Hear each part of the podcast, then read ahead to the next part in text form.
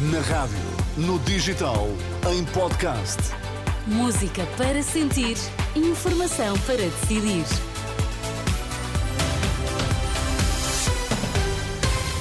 E depois de uma manhã que pôs aqui a equipa inteira a rir com o Camané e com o Ricardo Ribeiro, vamos às notícias. Sérgio Costa, bom dia. Bom dia. O que é que Teresa. temos em destaque esta em, hora? Em Bruxelas, António Costa apela acordo para a ajuda à Ucrânia. Túnel do Marquês, em Lisboa, bloqueado, mais um protesto climático. Vamos lá às notícias das 10. E a abrir nota para constrangimentos no trânsito em Lisboa, a circulação no túnel do Marquês esteve condicionada eh, nos últimos minutos, uma vez que foi palco de mais um protesto de elementos da Climáximo que bloquearam a estrutura. Entretanto, eh, nos últimos minutos, agentes da PSP foram chamados ao local para retirar os elementos em eh, protesto.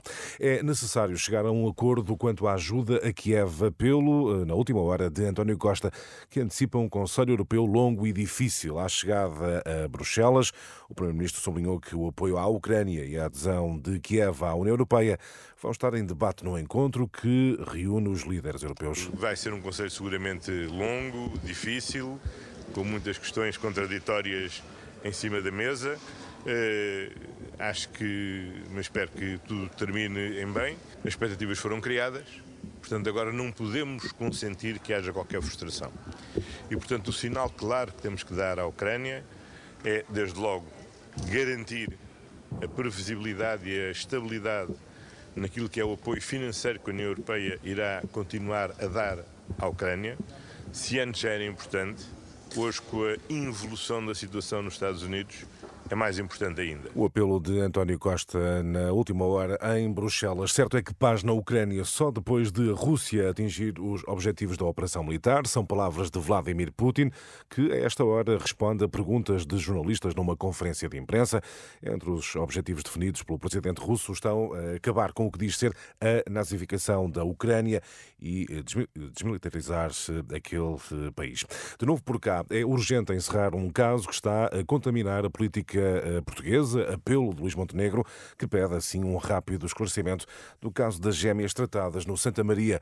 Em Bruxelas, onde participa na reunião do Partido Popular Europeu, Montenegro acusou o PS de impedir o apuramento da verdade. Nós temos de rapidamente encerrar esse assunto, sabendo tudo aquilo que se passou e tirando as devidas conclusões e ilações. É necessário saber a verdade, é necessário que todos prestem um esclarecimento cabal sobre a situação e que o país deixe de estar, até do ponto de vista político, contaminado por esta situação. Esbarramos muitas vezes com a maioria absoluta do Partido Socialista que tem inviabilizado algumas audições que são necessárias para o apuramento da verdade. Luís Montenegro, líder do PSD em uh, Bruxelas. Depois do mercado livre ter crescido 16% no ano passado, este ano deverá acabar com mais um crescimento de 4 a 5%. A informação é avançada à Renascença pelo presidente da Associação Portuguesa de Editores e Livreiros, Pedro Sobral, garante que são os jovens que continuam a impulsionar o setor. Diria que o mercado livre em Portugal acabará com um crescimento de 4 a 5%. E sim é notório continuar a crescer nessa faixa etária dentro dos segmentos uh, que estes uh, jovens mais leem, que são essencialmente a ficção no seu, no seu geral,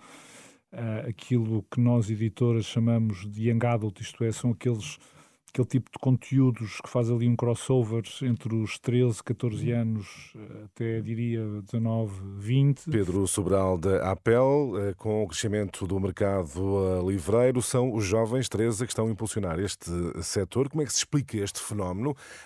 Através das redes sociais, em particular o TikTok. A Apel admite que sempre que um livro é falado no TikTok, há uma correria às livrarias. Não deixa de ser curioso. Uhum. Obrigada, Sérgio Até Costa. Já. Até já.